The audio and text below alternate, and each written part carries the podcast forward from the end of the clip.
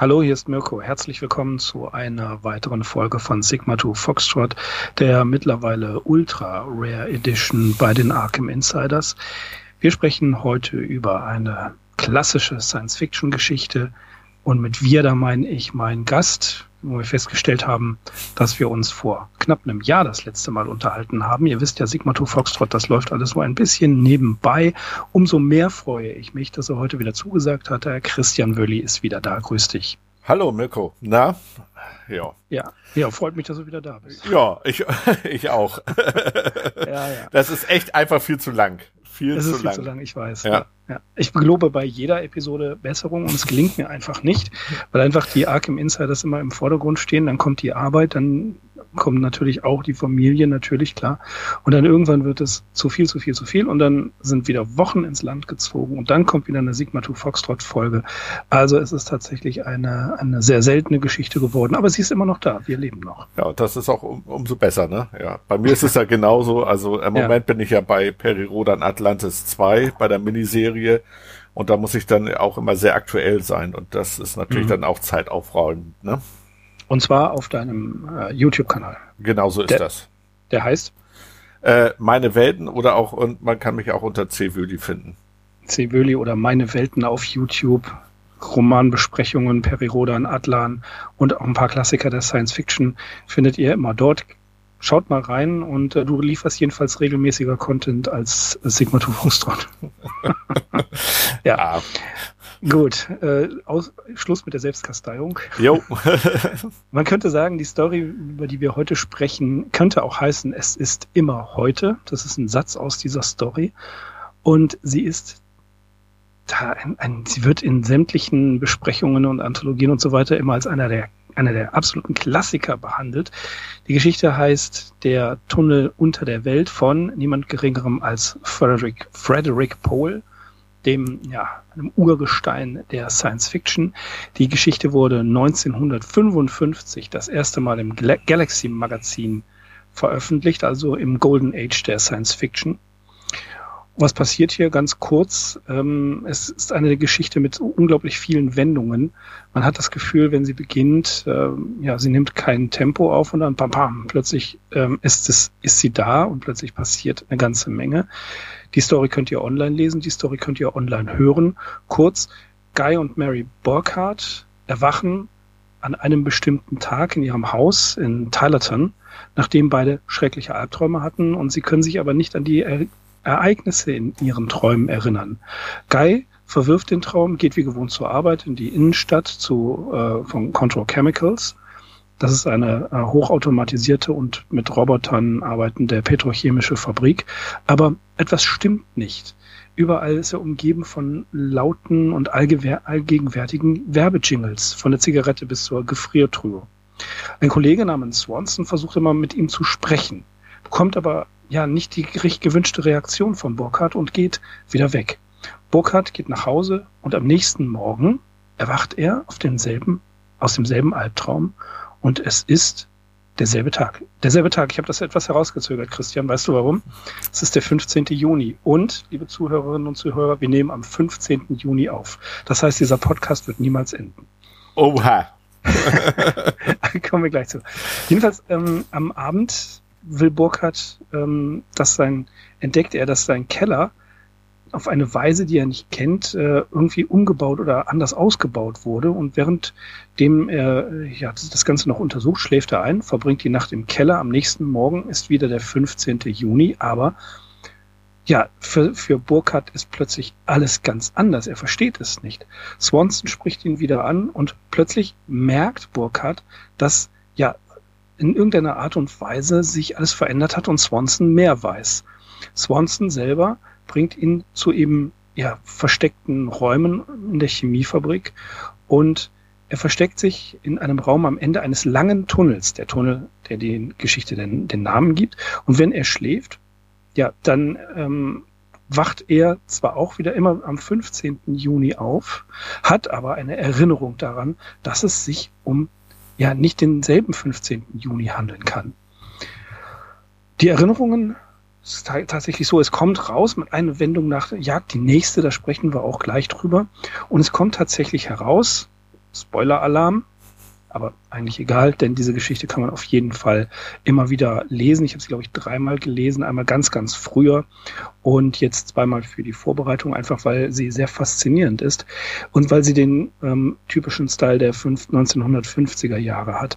Jedenfalls am Ende kommt heraus, dass diese Stadt gar nicht existiert, dass auch die Menschen darin nicht existieren, sondern es tatsächlich diese Explosion gab, und zwar am 14. Juni, gab es diese Explosion und die Menschen starben alle in Thailand. Aber ihre Gehirne wurden sozusagen oder ihre Bewusstseine wurden auf Roboter übertragen. Und es gibt einen, der natürlich äh, über, über alles wacht. Das ist Dorchin oder Dorkin, der offenbart, weil Burkhardt und Swanson sich natürlich erinnern können, der offenbart den beiden, dass die Bewusstseine auf Roboter transferiert worden sind. Und der ganze, der ganze Zweck dieser Anlage, dieser Stadt ist kein anderer als Werbung auszuprobieren. Auch das werden wir gleich noch mal etwas genauer erläutern. Es geht darum, Werbekampagnen zu testen. Burkhardt will sich dem nicht fügen und flieht. Er flieht bis zum Ende des Tunnels, stößt eine Tür auf und stellt fest, dass unter ihm ein meilenweiter Abgrund ist. Und plötzlich sieht er ja sich einen bewegenden Berg. Und das ist eben Dorkchen, der ihm eröffnet, dass er einfach ein Miniaturroboter ist. Die, ja, der, der letzte Plot oder der letzte Twist an dieser Geschichte ist, dass Dawkins sagt, wozu sollte ich denn eine Stadt komplett nochmal aufbauen? Ich bin Geschäftsmann, also habe ich sie in Miniatur aufgebaut. Ihre Stadt ist nicht größer als eine Tischplatte. Und daraufhin, tja, fügt sich Burkhardt seinem Schicksal und wacht dann am 15. Juni wieder auf und alles geht von vorne los. Das im Groben ist eigentlich die, die Story. Ja, genau. Ja, ja wo fangen wir an? es ist einfach, es also ist, es ist, ähm, hm? die Story geht schon los. Äh, am Morgen des 15. Juni erwachte Guy Burkhardt schreiend aus seinem Traum auf. Und was ich literarisch schon mal interessant finde, ist, dass wir tatsächlich ähnlich verwirrt sind, wie Burkhardt der aufwacht und uns mit ihm zusammen Stück für Stück in diese Welt, seltsame Welt hineinbegeben, die er sich nicht erklären kann. Na, es, es beginnen kleine Veränderungen, die wir ähm, ja, die, die, so eine erste ontologische Unsicherheit kommt dann. Und was dann aber auch interessant ist, er schreibt, äh, er geht in die, in die Innenstadt von Tylerton und es sah aus wie immer, aber hier, sagt er gleich, in zwei Sitze weiter, wenn überhaupt, sah Tylerton besser aus als jemals zuvor. Einige Menschen, die er gewohnt ist, dass sie da sind, sind nicht da, wie zum Beispiel Ralph, ein Mitarbeiter. Ähm, und es, äh, nein, Moment, Ralph ist der Mann, der Zigaretten verkauft. Genau. Und ähm, ja, er gibt ihm eine unbekannte Marke und dann beginnt dieser ganze subtile Werbetraum. Ja, und dann geht es tatsächlich weiter. Überall tauchen Werbejingles auf. Und das beispielsweise ähm, ist ja eine, eine, ja, ein Nachhall eines der besten Science-Fiction-Romane, die jemals geschrieben worden sind, nämlich auch von Frederick Pohl 1953, The Space Merchants oder für eine Handvoll Venus, in dem es auch darum geht, dass die Welt nicht mehr von Politikern beherrscht wird, sondern von der Werbung. Ja, also Werbefachleute, Werbetexter haben einen höheren Rang als Politiker und religiöse Vertreter. Und das Ganze wiederholt sich nochmal hier. Und wir müssen bedenken, 1943, äh, 1953 und dann 1954, 55, 1955 erschien diese Geschichte, dass Frederick Poles ja etwas kritische Einstellung gegenüber der Werbung für die 50er Jahre schon interessant ist. Der arme Mann wäre heutzutage vollkommen durchgedreht. Also das wäre, genauso ist das. Also der hätte jetzt also definitiv keinen Spaß mehr gehabt. Das, das stimmt, ja. Und ähm, er ist aber auch, also auch als Autor ähm, sage ich jetzt mal, ist er auch immer schon sehr skeptisch der Marktforschung gegenüber gewesen, ne? Also ja, ja, der war mal Herausgeber von ähm, was war, was hat er herausgegeben? Äh, Aston Astonishing äh, Stories äh, und äh, Astonishing Stories und Super, Super, Science. Genau, Super Science Stories. Das Aber der war nicht lange gemacht, ein Jahr oder so. Da nee, hat er schon keine Lust nee, mehr. Nee, von 1939 bis 43. Ich habe von 1940 bis 41 gefunden. Egal, auf jeden Fall hat das nicht lange gemacht. Nee, okay, aber, aber trotzdem, also Pulp-Magazine, das, das ja. ist auch so mein Steckenpferd, also insofern. Ja, okay, okay. Aber was ich halt interessant finde, ist, dass, dass Frederick Pohl, wir haben ja schon über Space Merchants in einer ganz, ganz, ganz, ganz alten Folge mal gesprochen, die wir auch irgendwann, das ähm, ist eines unserer Langzeitprojekte, auf die Seite der Arkham Insiders alle rüberholen werden. Bis auf eine Lost Episode, die finde ich definitiv nicht mehr. Aber das ist ein Langzeitprojekt. Nur wir haben schon mal über Space Merchants gesprochen. Und ähm, wie gesagt, für mich einer, neben Gateway auch von Frederick Pohl, ein, ein großartiger Klassiker der Science Fiction. Diese beiden Romane von Frederick Pohl sollte man auf jeden Fall gelesen haben. Ähm, diese, diese Skepsis äh, ist natürlich da und Frederick Pohl war eigentlich einer, der das Fandom zusammen mit zum Beispiel Forey Ackerman, der das Fandom und äh, überhaupt die, die, die Science-Fiction-Geek-Kultur mit ins Leben gerufen hat. Mhm. Ja, da kenne ich mich nicht so genau aus. Also ich habe mhm. vorhin eben gelesen mit Gateway und so und ähm, die Gateway-Trilogie ja eigentlich. Mhm. Die fand ich auch sehr großartig. Das andere, die andere Geschichte, muss ich sagen, kenne ich jetzt so noch nicht oder den anderen Roman, den werde ich auf jeden Fall auch nehmen. Äh, was mir jetzt hier nur aufgefallen ist, ich habe die Geschichte, die wir jetzt hier vorstellen, äh, nicht auf Deutsch gefunden irgendwie, sondern eigentlich äh, nur auf Englisch. Also eine deutsche mhm. Version kenne ich gar nicht. Also ich habe die englische Version gelesen. Das war also auch nochmal ein, ein harter Brocken für mich, so ein bisschen da mal auf Englisch zu lesen. Ist ja doch etwas anderes, als wenn man nur hört oder, oder Filme auf Englisch sieht. Ne? Mhm. Mhm. Ähm, tatsächlich ist äh, diese Story sogar einige Male ähm, dramatisiert worden. Ich glaube, es gibt zwei Episoden von X-1 ähm, wo die als Hörspiel erschienen ist. Ist natürlich auch auf Englisch, aber es lohnt sich durchaus, sich das mal anzuhören. Ich glaube, X-One gibt es auch irgendwo frei im Netz. Ich glaube auch auf YouTube. Und ähm, da, da merkt man halt einfach, ich habe eine alte Fassung von X-One, ähm, war das, glaube ich, von Space Merchants gehört. Es ist natürlich wahnsinnig zusammengedampft, aber das hat einen gewissen Charme, diese alten Science-Fiction-Radio- ähm, Episoden. Das ähm, ist nicht von der Hand zu weisen. Das finde ich einfach großartig. Was ich neulich übrigens gehört habe, ist äh, 25th Hour heißt es von Harlan Ellison, wo er Robert Silverberg interviewt. Auch das hat einen gewissen Charme. Ich habe das nie vorher gehört, da einfach keine Zeit für. Und äh, in den letzten Tagen, ja, habe ich mir die Zeit einfach genommen.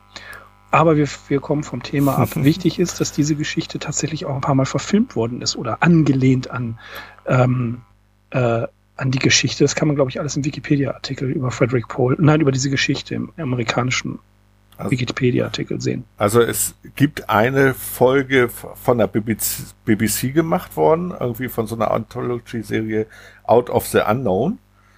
Ähm, da ist sie mit drin und dann ist sie drin als ähm, die Geschichte als Grundlage von irgendeinem italienischen Film. Mhm. Und ähm, einen französischen Studenten-Kurzfilm ist noch irgendwie dabei aus den 70ern und äh, Virtual Nightmare vom Jahr, aus dem Jahr 2000 ist auch angelehnt an die Geschichte. Mhm. Also man sieht, dass äh, sich die Leute schon mit dieser Geschichte beschäftigt haben. Ich weiß es tatsächlich nicht, ob es die auf Deutsch gab. Ich habe sie nämlich bisher auch nur aus auf Englisch gesehen. Aber ich habe so das Gefühl, einer unserer treuen Hörer, der Fun Duke, der wird sowas herausfinden. Der ist der Meister des Herausfindens.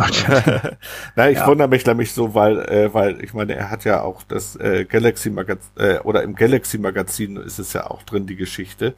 Mhm. Und äh, ich weiß, dass halt ähm, in Deutschland der Möwig Verlag mal die Galaxy, das Galaxy Magazin mit rausgebracht hat und das war von Walter Ernsting, den wir alle kennen als Clark Dalton, ähm, hat der auch äh, das mit rausgebracht. Deswegen, mhm. aber die, äh, aber das Magazin gab es glaube ich nur 18, 18 Hefte lang oder so in Deutsch. Ja. Ja, war, war nicht so, war nicht so ähm, viel, was die hier gemacht haben. Aber das ist ja eine sehr interessante Geschichte, Publikation von Science Fiction in Deutschland. Na, das, hat, das ist ein Thema für sich. Aber genau. kommen wir zurück zu unserer Geschichte, zum armen Guy Burkhardt, der in irgendeiner Art und Weise sich durch diese Welt schlagen muss. Kurze Querreferenzen, aber trotzdem noch ähm, Time Out of Joint von Philip K. Dick ist natürlich ein ähnliches Thema später erschienen, in dem Regal Gunn in einer Welt lebt, die tatsächlich eine Simulation ist. Und das fällt ihm nach und nach auch erst auf. Es ist auch ein äh, Roman, der sich auf jeden Fall lohnt. Und daran direkt angelehnt ist die Truman Show. Also das kennen wir ja alle, Jim Carrey unter dieser Kuppel. Ja. Die, was das Ziel hat, ja auch immer wieder erstmal natürlich dieses revolutionäre ähm, Projekt, das ganze Leben eines Menschen von der Empfängnis bis, ja, bis zu dem unerwarteten Ende zu begleiten. Aber auch hier, dass, dass Truman immer wieder vor Werbeplakate ge geschoben wird und immer wieder diese Werbedinge einfließen. Das ist ja ähm, hier auch ja, das, das gleiche Prinzip. Und erinnert, erinnert fühlte ich mich an äh, Richard P. Lapoff, ähm, die, die Kurzgeschichte 12.01, die ja die Grundlage ist für eben zum Beispiel Filme und täglich grüßt das Murmeltier. Da haben wir auch eine äh, alte Episode bei Sigma 2 Foxtrot drüber gemacht. An den Film Dark City, wo Außerirdische mit den Menschen experimentieren und letzten Endes die Stadt tatsächlich auch nur eine, eine große Fläche ein, im, im Weltraum ist. Die letzten Folgen der Serie Eureka, das ähm, sind so alles Dinge, wo man, wo man merkt, der Einfluss einer solchen Geschichte ist hier überall allgegenwärtig. Was ich interessant finde, sind diese wahnsinnig vielen Twists da drin. Wie hast du das? Ich, also, ähm, ne, man liest es und dann, und dann plötzlich bam, bam, bam, bam, geht es immer schneller. Richtig, richtig. Also und das in so wenig Seiten eigentlich. Die ist ja relativ kurz, die Geschichte. Ne? Und ähm, äh, nochmal kurz angehackt, er hat mich auch ein bisschen an, also die Geschichte hat mich auch ein bisschen an Matrix erinnert. Ja, genau, richtig. So. Matrix und Dark City sind ja zum Teil gleich gleichzeitig gemacht worden. Die haben ein bisschen die äh, Kulissen sich ausgeliehen. Und ja, das ähm, auch, auch der Matrix-Gedanke spielt damit, ähm, auch, man kann sagen, mh, mm, viel vom postmodernen ähm, Gedanken, wie zum Beispiel auch Jean Baudrillard, das, das klingt alles mit durch, aber das war alles wesentlich später. Das heißt, Paul hat hier eine, eine Strömung aufgegriffen und umgewandelt, die sich in der Science Fiction natürlich dann weiter etabliert hat. Man denke natürlich nur an Philip K. Dick und seine Geschichten, wo auch Menschen erkennen, dass sie Roboter sind. Und das haben wir hier ja auch. Ne? Mhm. Also das, das ist so ein Sujet, das sich immer weiter fortsetzt. Ja, und man muss auch bedenken, wann er das geschrieben hat. Ne? Das war ja genauso die 50er, 60er Jahre rum. Das war ja das Zeitalter der Atom, das Atomzeitalter im Grunde genommen. Da gab's ja alles Mögliche. Also ich kenne noch so Geschichten, da gibt's dann so Atomaschenbecher und all so ein Kram und von Raumschiffen ganz abgesehen. Mhm. Und äh, das ist hier, äh, also sprich, so eine künstliche Welt ist dann eigentlich auch, auch nur da, ähm, wie soll ich das sagen, also das ist eigentlich auch nur so ähm, dann nachvollziehbar eigentlich. Ne? Also, mhm. ne? also es war, man muss da auch immer so den zeitlichen Rahmen dann sehen. Ne? Ja. So wie du das schon anfangs gesagt hattest mit der Werbung oder sowas ähnliches, das war dann damals noch ein, relativ neu im Grunde genommen. Es gab zwar immer so Rundfunkwerbung oder so, aber so Werbung im TV und, und so Jingles und so weiter, das kam ja dann auch erst so mit auf. Dann, ne? Ja. Interessant ist, dass, dass ähm, Paul, und da müssen wir einfach nochmal kurz, ganz kurz drauf zurückkommen, mhm. dass er ja in Space Merchants das Ganze schon 53, 52, 53 so wahnsinnig überzogen dargestellt hat. Mhm. Der, der Präsident der Vereinigten Staaten, der dort auftaucht, hat gar keine Relevanz. Der wird einfach nur eingesetzt, da ist er halt da. Aber in Wirklichkeit wird die Welt von Werbeagenturen beherrscht. Es gibt sogar Kriege und Konflikte zwischen den Werbeagenturen. Ja. Und das, wie gesagt, in den 50er Jahren. Also stand Frederick Pohl hier mit einer gewissen kritischen Ironie der ganzen Sache gegenüber. Ja, also äh, wenn er das jetzt auch in der, also ich, ich merke schon, ich muss die Geschichte oder ich muss den Roman unbedingt lesen. ich kann es dir sehr empfehlen. Ja. Unbedingt. Also mir hat die Geschichte hier schon so gut gefallen, weil eben auch äh, darauf aufgespielt wird, dass dann äh, angespielt wird mit der Werbung allgemein. Also dass du, ähm, das ist ja auch ein, ein Teil drin, dass das ähm, äh, ein, an einem Tag, da wird er ja irgendwie ganz laut mit irgendwelchen Fanfaren geweckt und all sowas. Mhm. Und ähm, dann sollen die da, äh, äh, wird da Werbung geschaltet und so weiter und so fort. Und das hat ihn, nervt ihn. Ähm, also die versuchen halt innerhalb dieser Geschichte mehrere das hat mir so gut gefallen, so mehrere Sachen auszuloten mit der mhm, Werbung. Ja, genau. ne? Und das kommt ja erst ganz zum Schluss dann eigentlich so. ja das, also, das ist das Testfeld für, für ähm, künftige Werbefeldzüge, die ja Millionen kosten würden. Heute würde man sagen, kosten Milliarden. Ja. Nicht ganz, aber es ist schon sehr teuer. Und da haben die es einfach so gemacht und das ist wirklich, wirklich für die damalige Zeit richtig clever durchdacht, zu sagen, okay, ähm, wir brüllen die Leute jetzt einfach mal an, wie toll die neue Tiefkühltruhe ist. Genau. Okay, funktioniert nicht. Dann kommen die Fanfaren. Okay, funktioniert auch nicht. Ne? Und dann immer wieder in, im Verlauf des gleichen Tages, also unter einer absolut kontrollierten Bedingung oder unter kontrollierten Umständen, dass es immer wieder alles gleich ist, äh, versuchen die, die Werbung zu implementieren, auszutesten und zu verwerfen und sparen dabei auch noch Geld, obwohl na, Swanson und ähm, äh, Burkhardt kommen ja irgendwann zum Ende, als sie dieses Büro entdecken, mhm. tatsächlich auf den Trichter, dass es sich hier um eine nachgebaute Welt handeln muss, in der Werbung ausgesucht. Erst haben sie gedacht, ah, es sind Marsmenschen oder es sind vielleicht die Russen. Genau. Ja, aber ich finde das halt auch wirklich, er, er wacht auf und geht in diesen Keller, um da irgendwas zu machen, schläft in, diesem, in seinem Keller ein und es ist so wie eine Art Faradayscher Gedankenkäfig. Er wird nicht gelöscht, also er wird nicht, sein, sein Bewusstsein wird nicht überspielt. Mit, ne, also beziehungsweise die, die äh, Gedanken, die er hat und die Erinnerungen, die er hat, die springen alle wieder auf den 14. Juli zurück, bis auf, dass er einmal in diesem Keller ist. Durch einen Zufall. Richtig. Genau, da, weil da äh, war die Sicherung, glaube ich, durch oder, oder hm. Licht ausgefallen, irgendwas war da, ja. Genau. genau. Dann geht er runter, macht das, schläft ein, weil er sich wundert, warum der Keller so ist. Das ist alles nicht richtig. Und dann, ähm, das wäre dann der erste Twist. Es wird so angedeutet durch Swanson, der zu ihm kommt mit einer gewissen Erwartungshaltung. Das ist so merkwürdig nebulös. Mhm. Dass, ähm, er schreibt irgendwo, dass äh, Burkhards Lebensmuster nicht mehr stimmte, dass die falschen Dinge falsch waren. Ne? Ähm, das fällt ihm zwar auf, aber ja, es ist halt so, so eine merkwürdige Verwirrung. Das, das kann einen den Tag über begleiten, aber letzten Endes ist es nicht mehr relevant.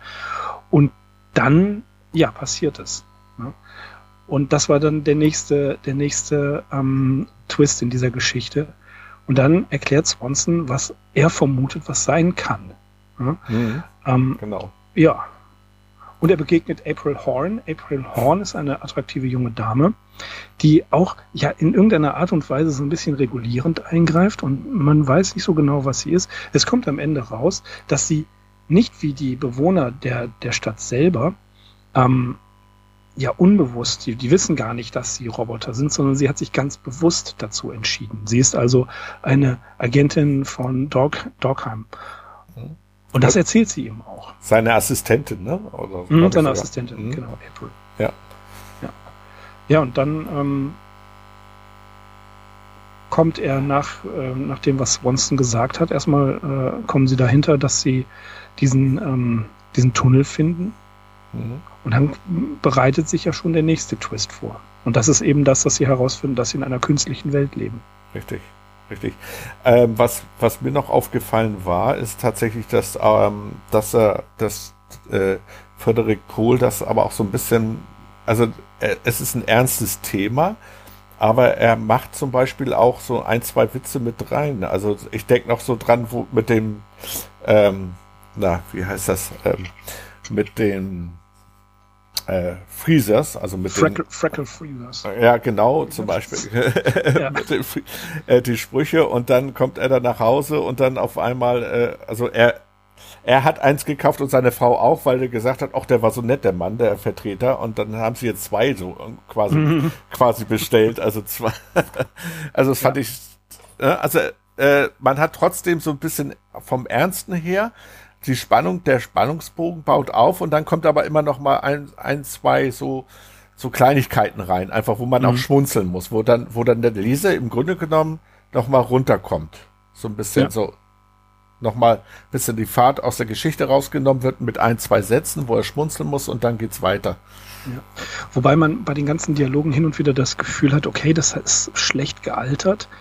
Aber da, da sehe ich nicht wirklich ein Problem drin, weil das hatte ich vorhin mit dem Charme der 1950er Science Fiction gemeint. Ne? Das ja. waren einfach die Dialoge. So waren sie und so ähm, muss man das auch ein bisschen mit genießen. Das ist wie, ja, wie alter Wein. Ähm, der kann auch sehr gut sein. Äh, und das, das überdeckt ja nicht die Raffinesse später in der Geschichte, dass du denkst, okay, jetzt haben wir herausgefunden, es sind, es gibt diese Manipulation, dann sind es Marsmenschen oder Russen oder eine Verschwörung. Okay, jetzt haben wir den am, am Tunnel das Büro gefunden und wissen, es handelt sich um Werbung. Okay, wir wissen, dass April gar kein Roboter ist, aber vermutlich sind wir Roboter. Das ist ja auch so ein Schock. Ne? Sie müssen ja feststellen, dass ihre Bewusstseine zwar da sind, aber dass ihre Körper eben Roboterkörper sind. Das ist ja auch wieder so ein Twist da drin. Und dann kommt ein echter Roboter aus Stahl und bedroht die beiden. Burkhardt ähm, gelingt es zu fliehen, beziehungsweise es gelingt ihm nicht zu fliehen. Er wird gar nicht an der Flucht gehindert. Schon wieder ein Twist. Mhm. Auch raffiniert. Ja. Das ist so verwundert. Warum hält, hält, wird ihn niemand aufgehalten? Er ist dem, dem Geheimnis auf die Spur gekommen. Warum hält ihn niemand auf?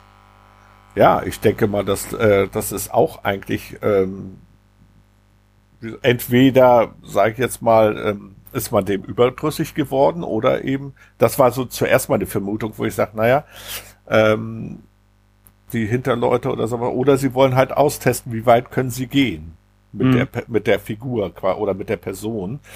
Ähm, wie weit kann man gehen, um das vielleicht noch äh, so anders zu erklären oder sowas oder ihm dann zu erklären, dass das doch nicht so ist oder sowas ähnliches. Ne? Also mhm. das war so mein Gedanke. Aber ähm, es ist schon interessant, wie das alles, äh, wie du auch schon gesagt hattest. Also man denkt eigentlich als Leser tatsächlich mit Guy mit. Du denkst auch, ja. okay, das könnte Russe sein, das könnten Marsmenschen sein und so weiter und so fort. Gut, das war ja auch großes Thema, Kalter Krieg, ne? Darf mhm. man auch immer nicht ja. vergessen. Ja, das war auch eine allgegenwärtige Bedrohung. Ne, auch, auch hier von wegen, das hast du gerade gesagt, Atomzeitalter, Atomkrieg. In jeder zweiten Philip K. Dick-Geschichte aus dieser Zeit ist irgendwie ein Atomschlag gewesen, oder? Die Erde ist ausgerottet, ist alles vernichtet. Sie leben in Bunkern. Ne? Also diese, diese Fear, dies, das war schon in irgendeiner Art und Weise für alle sehr, sehr präsent. Ja, das ist der eine Punkt mit dem Atomgeschichte, aber auch eben der Hype um das Atom als solches. Mhm. Tatsächlich. Also wirklich, es gab, ich habe jetzt letztens wieder eine Geschichte gelesen, da gab es Atomcars Atom, alles Mögliche, also alles atombetriebene Sachen, Altersgegenstände, ich glaube auch Fernseher und alles Mögliche. Und ähm, das ist schon ähm, ähm, bedro bedro äh, nicht bedrohlich, auf der einen Seite bedrohlich, auf der anderen Seite halt eben auch äh, Zukunft, die Zukunft, die, die da rein, rein interpretiert worden ist. Ne? Ja, ja. Und, und das macht er hier einfach, das greift er ja auch mit auf. Ne? Das, das ist ja auch für, für Paul sehr wichtig. Aber dann das Ganze nochmal zu kippen, indem er sagt, ja, dann hier, geh doch. Lauf doch zum Ende des Tunnels, mach die Tür auf, du wirst schon sehen, was du da hast. Ja. Das war ja von Deutschen direkt, äh, ja, man kann schon fast sagen, geplant. Es war ihm eigentlich vollkommen egal. Weil er ja wusste, was passiert. Richtig. Ja, und, und wir bleiben bis zum Schluss und dann macht er die Tür auf und dann, bam, dann kommt der große Knall. Denkt man, steht am Abgrund, buchstäblich am Abgrund und im übertragenen Sinne. Er weiß nicht, wo er hin soll. Er kann, ne, geht er zurück, weiß er nicht, was mit ihm passiert. Und dann kommt, ähnlich wie bei der Truman Show, die Stimme von außen, von einem riesen Lautsprecher. Also Gottes Stimme, was ja auch stimmt. Das ist ja das, das Interessante, dass Dortchen diese Stadt auf der Tischplatte ja erschaffen hat und dass er den Robotern, die er, die er hat bauen lassen, die menschlichen Bewusstseine eingepflanzt hat. Ja, das ist ja auch noch so eine Schöpfergeschichte. Richtig, ja. Und er hat auch die Macht, alles zu beenden. Er hat die Macht, die Menschen aufzuwachen. Er hat die Macht, die, die ganze Welt, also diese kleine Welt, komplett auf den Kopf zu stellen. Und dann sagt er, ja, guck, du hast gar keine Möglichkeit. Du kannst es gerne versuchen, dem FBI zu erzählen, aber dann musst du erstmal hier wegkommen. Mhm. Und dann kommt der der vorletzte Twist, in dem man dann einfach sagt, ja, das ist eine Miniaturwelt. Ich spare noch mehr Kosten. Nicht nur dadurch, dass ich sämtliche Werbung an euch teste. Nein, ich spare sogar noch mehr Kosten, indem ich ganz einfach euch alle miniaturisiert habe, beziehungsweise eure Gehirne, eure Bewusstseine umgebaut habe. Ja. ja. Und deswegen ja auch immer wieder derselbe Tag. Ne? Eine, eine, eine Werbestrategie wird ausprobiert, okay, verworfen, neue Werbestrategie, aber keiner kann sich daran erinnern, dass das schon mal irgend oder etwas ähnliches oder irgendwas gemacht worden ist. Sie würden sich ja theoretisch sensibilisieren und würden ja aufmerksam werden darauf, dass immer irgendwie Werbung da ist. Ja, und das, das passiert denen ja nicht, weil sie wieder gelöscht werden. Ja, dann final eben für uns alle die Überraschung, dass Burkhardt sich dem Schicksal fügt und am nächsten Tag wieder am 15. Juni aufwacht und nicht am 16. Hm, genau, genau. Also ähm, ja, er hat sich halt dann doch für das, ja, eigentlich ist er dann dadurch ja auch unsterblich, ne? Darf man ja in gewisser nicht, Weise, ja. In gewisser Weise darf man das auch nicht vergessen. Und äh, dann sagt er sich halt auch, okay, äh, er liebt ja auch seine Frau und so weiter. Also insofern, ob das denke ich mal spielt da auch eine Rolle. Er hat da auch bestimmt auch nachgedacht, wenn ich jetzt quasi äh, dann nicht wieder zurückkehre, äh, dann ja, habe ich meine Liebe verloren oder so, ne? Das kommt ja auch noch mit dazu eigentlich. Mhm. So habe ich es nämlich auch so empfunden, weil die beiden sind ja doch sehr innig. Ja, ja. das stimmt. Das, das ist ja auch noch so eine Sache, dass sie sich gar nicht, also sie, sie frustrieren sich nicht gegenseitig. Sie sind ja ein bisschen rätselhaft, weil sie den gleichen Albtraum hat. Also möglicherweise hat dann jeder den Albtraum und dann finde ich es auch wieder interessant, dass sie einfach das nicht, ja, sie, sie, sie schleppen es einfach nicht den ganzen Tag über, sondern sagen, ja, war halt ein schlechter Traum. Richtig, genau. Mhm. Ja. Und dass Burkhardt schon so eine gewisse Sensibilität mitbringt. Das ist ja auch wichtig. Ne? Also ähm, er scheint ja ja, von, von vornherein, er bemerkt ja verschiedene Veränderungen. Das ist jetzt nicht ausgearbeitet, wie das bei den anderen wirklich aussieht, ob die diese Veränderungen auch bemerken, ob sie sie abtun, ob sie da, sich damit beschäftigen. Also das, das braucht aber auch gar nicht, weil es ja in der Kurzgeschichte gar nicht so wichtig ist. Es geht ja nur um Burkhardt, der die zentrale Figur ist. Und das macht dann schon, ähm, ja, das ist dann nicht so schlimm, wenn, wenn die anderen nicht wirklich erwähnt werden. Ähm, es ist dann einfach nur, sie sind dann auch, und das ist auch wieder so interessant, sie sind dann tatsächlich ja auch nur, ähm, ja, ich will gerade sagen, NPCs. Ist ja auch, das wird leider nicht ge geklärt, das wird nicht gesagt. Ist Burkhardt jetzt der einzige Bewusste oder, also das, das wäre so noch so ein, so ein versteckter Twist gewesen? Oder gibt es tatsächlich viele Roboter und es ist nicht nur einer, der darauf reagiert? Das allerdings glaube ich weniger, weil dann würde die ganze Konstruktion keinen Sinn mehr ergeben. Ja, äh, warum nicht? Ich meine, wenn, dann, also, also ja. achso, du meinst jetzt ähm, Roboter, die dann wissen, dass sie in dieser Welt sind. Äh, nee, dass, ähm, dass tatsächlich Burkhardt das einzige echte Bewusstsein ist. Ach also so. solipsistisch okay. gesehen. Ah, ja. okay. Aber das würde keinen keinen Sinn ergeben. Dafür würde äh, Deutschen ja nicht das Geld ausgeben, wenn es hier um Werbung geht. Es sei denn, Deutschen hat ihn wieder nochmal verladen. Aber ja. das, das kriegen wir nicht raus. Nee, das kriegen wir nicht raus. Aber ich würde eher sagen, das ist so, dass halt das ganze Dorf einfach äh, genommen wird, die Bewusstsein der Leute und die leben ihr Leben weiter und mhm. ähm, dann wird halt eben Werbung gemacht und am nächsten Tag quasi ein Reset und da wird halt ausprobiert, was los ist. Also wie, mhm. wie, ne? ich denke das mal eher, weil er ja auch ähm, Kapitalist ist ohne Ende. Ne? Das ist ja auch ja. so ein Ding. Also es ist ja eigentlich auch äh, ja, wie soll ich sagen, äh, ein Kampf gegen den Kapitalismus oder dass der aufgezeigt wird. Ne? Dadurch. Es ist eine Kapitalismuskritik. Ganz genau. Ist es, auf jeden Fall. Das ist auch ähm, bei Space Merchants genau das gleiche. Da ist das ja noch stärker dargestellt, noch, noch krasser. Äh, aber hier ist es auch eine Kapitalismuskritik, in dem äh, Deutschen der Typ ist, dem, der sagt, es ist mir eigentlich ziemlich egal, was du machst. Du bist ersetzbar, dann ja, versuch's doch, du hast eh keinen Ausweg. Also mit anderen Worten, du kannst dieser Welt, die wir für dich vorbereitet haben, überhaupt nicht entkommen. Und das ist ähm, klar die, die Frage, du kannst der Werbung nicht entkommen, hat gar keinen Zweck. Du kannst versuchen, sich ihr zu entziehen. Ja, aber letzten Endes irgendwann wirst du wieder damit konfrontiert werden. Das ist bei uns ja noch stärker als damals in den 50er Jahren. Richtig. Also im Moment, also das ist eigentlich ja nur, nimmt ja nur überhand eigentlich. Du wirst ja wirklich nur noch bombardiert mit Werbung. Ne? Mhm. Ja. Und ja, ich meine, wie ist das bei deinem YouTube-Kanal? Bist du monetarisiert? Ich weiß das gerade tatsächlich gar nicht. Nee. Kommt bei dir Werbung? Äh, bei nee, ne? mir, also äh, bewusst jetzt nicht, aber äh, mhm. äh, YouTube macht es ja so, dass ähm, ab einer bestimmten Klickzahl dann kommt Werbung drin. Mhm. Aber da habe ja. ich jetzt nichts von im Moment, weil dafür ist es einfach noch zu klein, der Kanal. Mhm. Also abonniert alle diesen Kanal. das ist Werbung. Das ist Werbung, ja, aber. Ja. Ja, aber das, das ne, es, es ist ja auch so, da erinnere ich mich an eine Begebenheit aus Studienzeiten. Das war, glaube ich, Ende der 90er Jahre. Da bin ich durch Düsseldorf, Karlsplatz, da gab es noch 2001, dieses, ja, kennst du ja vielleicht ja. auch noch, dieses Versandhaus, aber die hatten da einen Laden. Und da haben, die haben all mein Geld gekriegt, weil sie tolle Bücher und jede Menge interessante Jazz-CDs hatten. Aber über diesem Laden war eine Art Werbeagentur. Und ich wurde auf der Straße angesprochen, gefragt, ob ich ein paar Minuten Zeit hätte und man würde äh, Verbraucherbefragung machen. Okay, Verbraucherbefragung, ich kriege dann aber auch Geld dafür. Hervorragend. Ne? Das konnte man ja quasi unten direkt sofort umsetzen.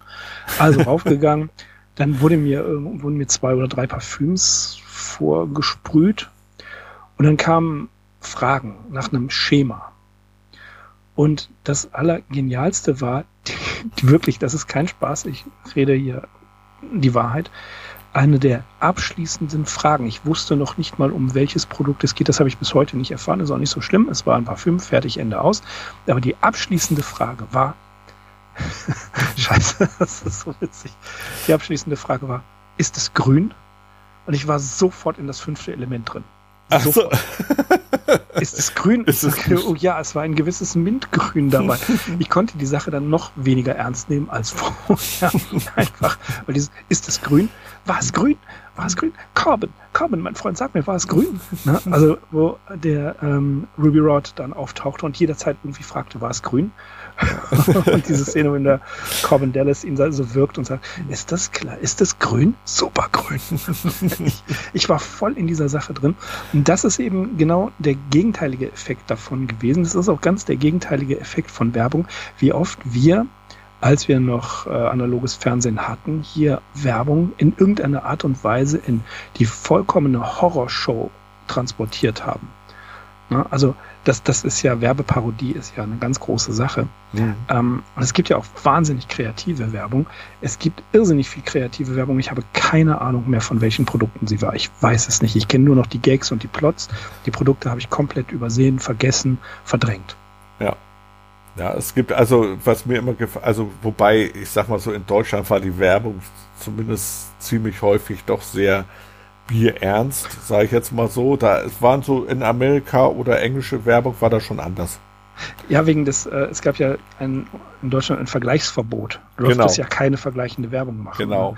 In den, in den USA zum Beispiel zwischen Pepsi und Cola erinnere ich mich an eine Werbung, wo zwei Automaten sich in kämpfende Roboter verwandelt haben und sowas alles. Genau, genau. Oder auch ja. zwei äh, große Burgerketten, dann die ja. eine Werbefigur dann in die Konkurrenz reingeht und sich da den Burger bestellt. Zum Mittagessen, ja, mhm. genau. ja, das, das, das weiß ich auch noch. Das gab es tatsächlich in Deutschland auch eine Zeit lang.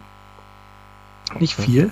Und dann habe ich es äh, irgendwann auch nicht mehr mir nicht mehr angeguckt oder ich weiß es auch alles gar nicht mehr.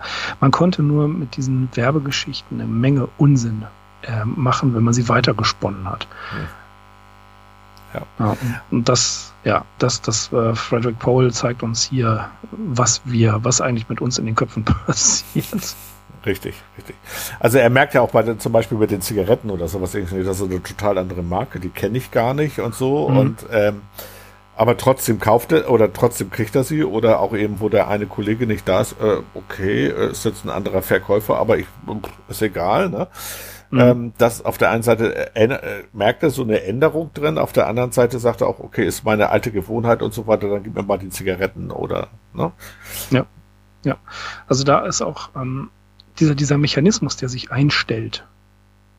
Ne, der ist ja auch ganz, ganz deutlich hier, äh, gerade in dieser Episode, die du geschildert hast, ist das ja, ja, okay, dann ist das eben so. Ne, also gar nicht kritisch hinterfragt, mal kurz gezögert, aber wirklich hinterfragt ist es nicht der Fall.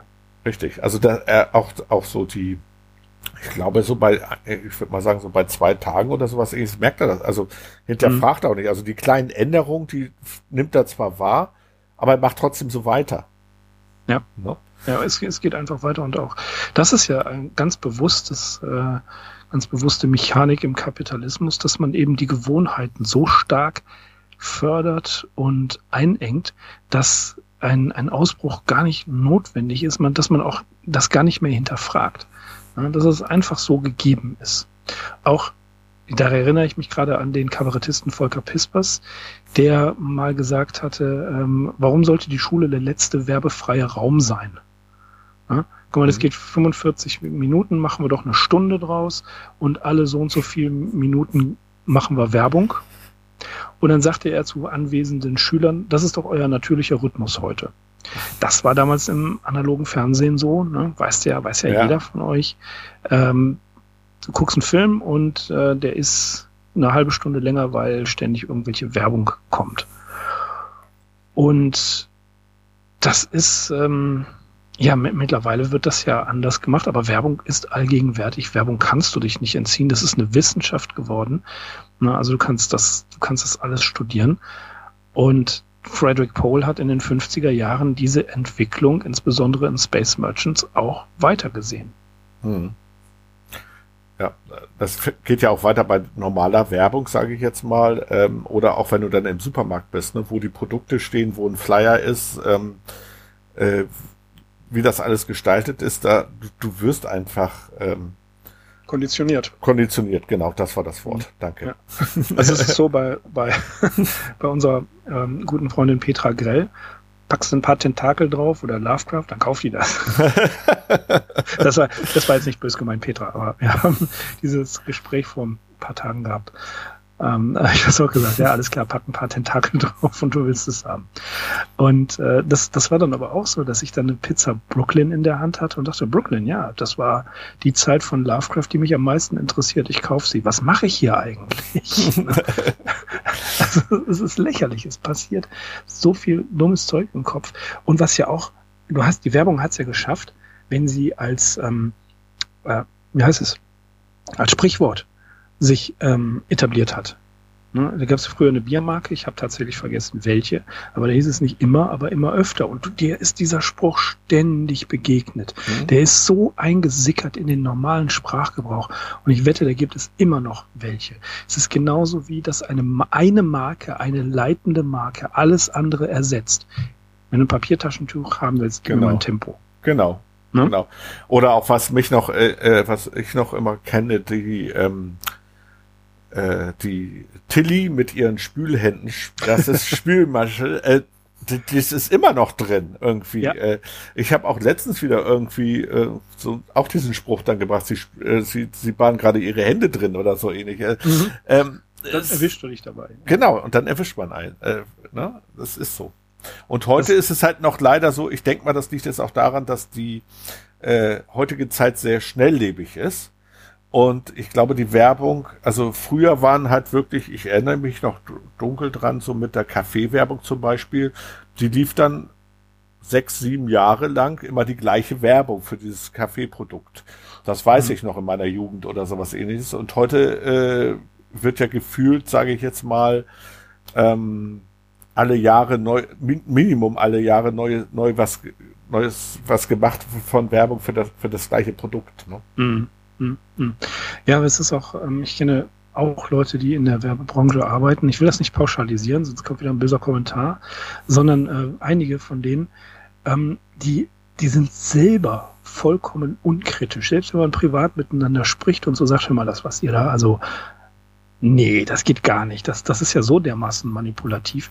Und ja, aber das ist doch eine gute Idee. Also sie verkaufen dir ihre Ideen, die du als ja, ich, als manipulativ, das so, so soll Werbung ja auch sein, aber die du klar entlarvt hast als etwas, was ähm, wenig subtil ist. Ja, mhm.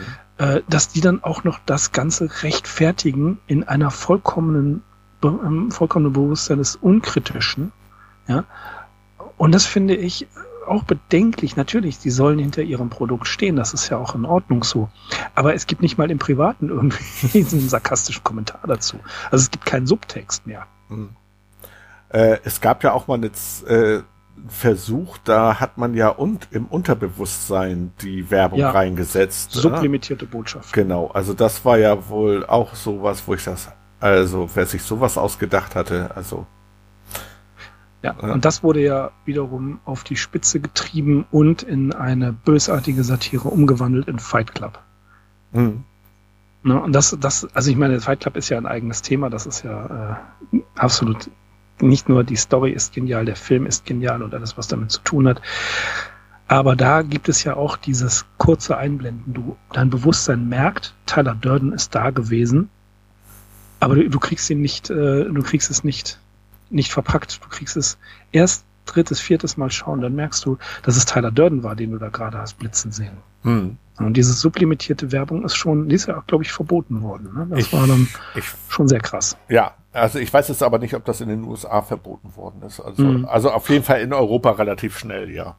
Ja, aber auch interessant ist, dass es ja schon, dass, dass Marken ihre Erlebniswelt schaffen.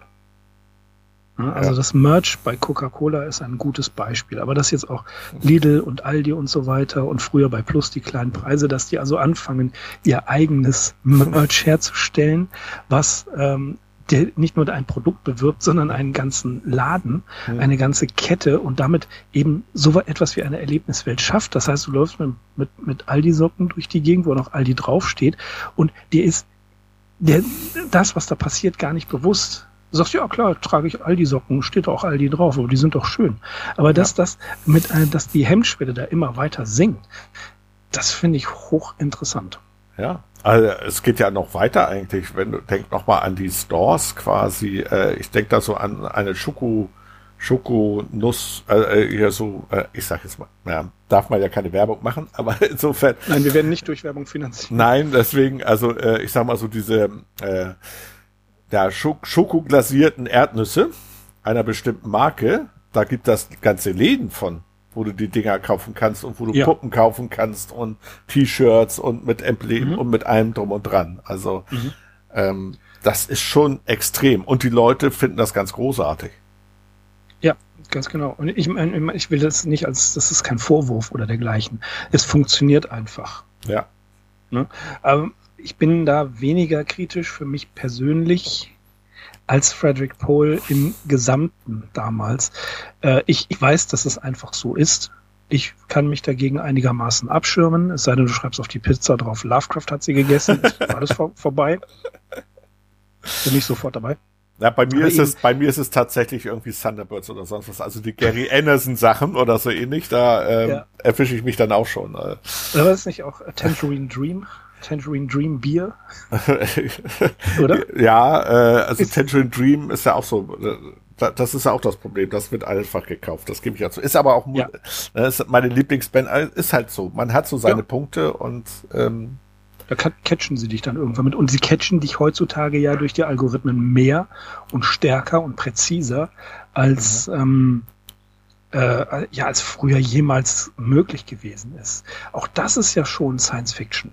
Ne, ja. Guck hier die, die Verfilmung von Minority Report. Hm. Du gehst irgendwo hin, deine Augen werden gescannt und dann kommt personalisierte Werbung. Richtig, richtig. Und, und das war ein Projekt, habe ich mit einem Bekannten darüber gesprochen und ich gesagt, ey, das ist vollkommene Manipulation. Ja, das finde ich aber gut, sagt er. ja, okay, gut. Ja. ja, bitte sehr. Ähm, das ist halt einfach nur das Weiterführen des normalen Algorithmus. Ja, aber wir, ich denke, wir kommen mal zum Ende. Ja. Wir haben eine Menge Anekdoten erzählt, aber das ist ja auch der Sinn von Science Fiction, von solchen Geschichten, dass man sich mit seiner Welt kritisch auseinandersetzt. Der Sinn von Literatur überhaupt ist die Auseinandersetzung mit der Welt. Der, der Sinn von Science Fiction, wie ich zitiere sie ganz gerne, Ursula K. Le Guin gesagt hat, ist die Extrapolation dessen, was jetzt ist, weiter gesponnen und da haben wir großartige Autoren. Frederick Pohl ist natürlich einer von ihnen, dass wir sehen, was hat er in den 50ern gedacht und was wir sehen, ist jetzt in unserer Zeit tatsächlich passiert. Das sind also wildeste Träume von Frederick Pohl wahr geworden. Aber wir sprechen miteinander, ihr hört uns und ihr sprecht vielleicht auch, ihr schreibt uns einen Kommentar, ihr sprecht uns direkt an, weil es darum geht, immer wieder mithilfe der Science Fiction und der Literatur an sich alles zu hinterfragen, in ein Bezugssystem zu setzen, dieses Bezugssystem offen und variabel zu halten und auf keinen Fall so ähm, immer nur in eine Richtung denken. Und ich glaube, äh, Christian, mit unseren Anekdoten aus der aus der guten alten Zeit. Ja, aus der guten alten Zeit. Aus der guten Boomerwelt. Oh Mann. Ja, ähm, äh, ja das, das, das ist einfach auch wichtig, dass man das, dass man da den Dialog offen hält. Der Dialog ist immer offen. Also das ist, darum geht's und darum geht es in der Science Fiction, darum geht es auch in dieser Geschichte. Denkt darüber nach, was steckt hinter den Dingen, was passiert eigentlich mit euch und sind wir nicht alle irgendwie nur Roboter mit einem ausgetauschten Bewusstsein und könnte es sein, dass wir den ganzen Tag, den wir heute im Kopf haben, gar nicht erlebt haben? Wer weiß, wer weiß. Ja, soweit dazu. Wir haben gesprochen über die Geschichte der Tunnel unter der Welt von Frederick Pohl 1955 im Galaxy Magazin erschienen. Man kann sie online im Original lesen und man kann sie online auf YouTube äh, im Original hören und auch als Hörspiel von X-1. Und man kann vor allen Dingen den äh, YouTube-Kanal von Christian Wölli abonnieren. Da geht es auch um Science Fiction, um Leseerlebnisse und ja, um Klassiker, Perirodan und Atlan. Ich denke, ja, das reicht doch vollkommen. Mehr muss man doch nicht machen. Da muss man doch keine Werbung schauen. genau so ist das. Vielen Dank. Alles klar. oder, oder man hört deinen Podcast. Ja. Also. Oder man hört einen Podcast. ja. So ein, äh, der alle sechs Monate mal eine Folge droppt. oder so. Also, wir müssen das echt öfters machen. Ich werde es versuchen. Ich lobe mal wieder Besserung, ja. Alles klar. Vielen Dank, dass du da warst, Christian. Und ähm, ja, ich sag jetzt mal nicht bis in Kürze, sondern auf jeden Fall bis zum nächsten Mal. Ja, vielen Dank, Mirko, ne, dass ich ja, da ja. sein durfte. Aber klar doch, ich schaffe das hier alles nicht allein. Das ist alles viel zu viel. ich brauche da kompetente Unterstützung. Ja, okay, liebe Hörerinnen und Hörer, das war Sigma 2 Foxtrot mit einer weiteren Ultra Rare Episode und wir bedanken uns fürs Zuhören und sagen, macht's gut, bis demnächst. Tschüss. Und stopp.